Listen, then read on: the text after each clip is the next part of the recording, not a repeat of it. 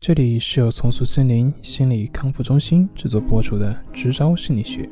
那么，今天我们一起来谈一谈：你还在焦虑吗？适时戒掉这几件事情，拯救焦虑的自己。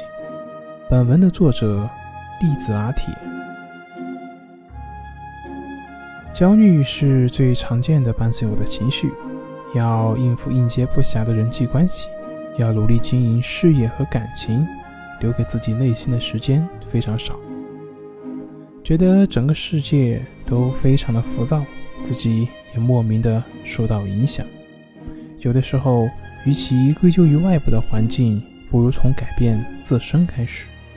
于是，在最近一年，我尝试着给自己的生活做了四个减法，发现生活和内心都轻松了不少。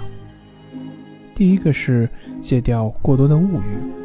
我越来越能够感受到自己现在的欲望的东西不断的变少，但同时也越来越难以得到，尤其是在忙起来的时候，完全不会有购物欲。想起刚开始赚钱那会儿，非常爱买包包、鞋子、衣服和化妆品，觉得自己挣的钱必须得换成等价的东西穿在身上才可以。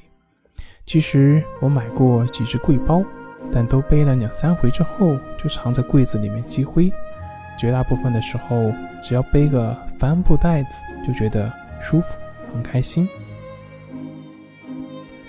现在回想起来是有点后悔，那些买包的钱本来可以买很多自己真正会用的东西，然后经常用，用很多年，再也不用来理财也是好的。多年胡乱消费的经验告诉我。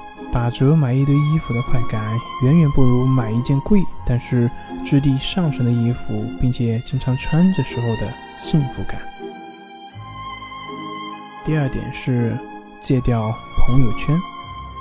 这两年取关了很多账号，朋友圈也完全不用了，因为看不过来，也觉得那些不是我需要的信息。以前发条朋友圈照片，选半天，P 半天，配文再想半天，然后看谁赞了，谁评论了，回复半天。朋友圈刷呀刷，一分一秒积少成多，浪费了太多本来可以被有效利用的碎片时间。另外，朋友圈的同辈压力也容易打乱自己的内心节奏，心情非常容易受到别人发的朋友圈的影响。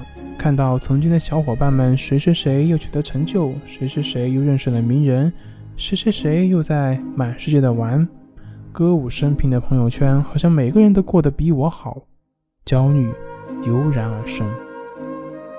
其实这就是社交媒体的本质，大家总是避重就轻，报喜不报忧，但其实每个人都有痛苦和压力，不分享不代表不存在。与其过于在意别人添加滤镜之后的光鲜亮丽，不如放平心态，把注意力从朋友圈转移到自己的真实的生活中和自己在乎的人和事情上。如果做不到，那么就从关掉朋友圈这件小事开始。第三点是戒掉无效的社交。这两年我的社交也减少了很多。刚刚步入社会的时候。整个人每天都紧绷着，潜意识里不停地告诉自己多认识人，多去各种聚会的场所，多积累人脉。但其实所谓的人脉，跟你认识多少牛叉的人，和你微信上有多少好朋友，并不一样。这几年见过太多自以为自己认识谁谁谁，或者认识多少人为傲的人，但那又怎样呢？没有人会关心你认识谁。而在乎的是你是谁，你能做什么，根基还是自己有没有能力，有没有本事。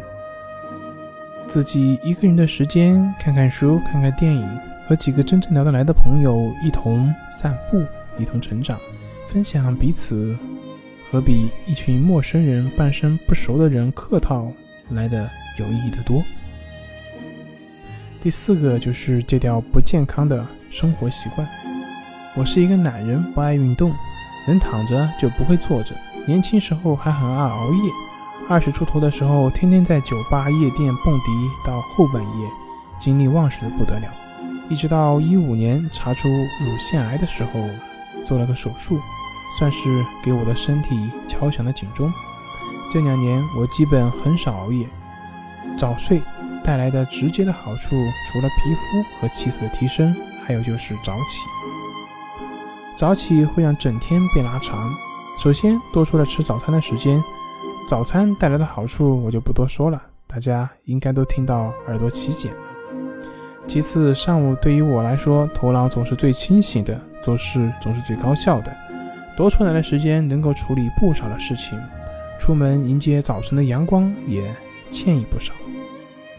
如果你跟我的年纪也差不多，我想你也应该曾经或者正在经历过我曾有过的焦虑，所以我很想把我的一些感想分享给你，在这个浮躁的年代。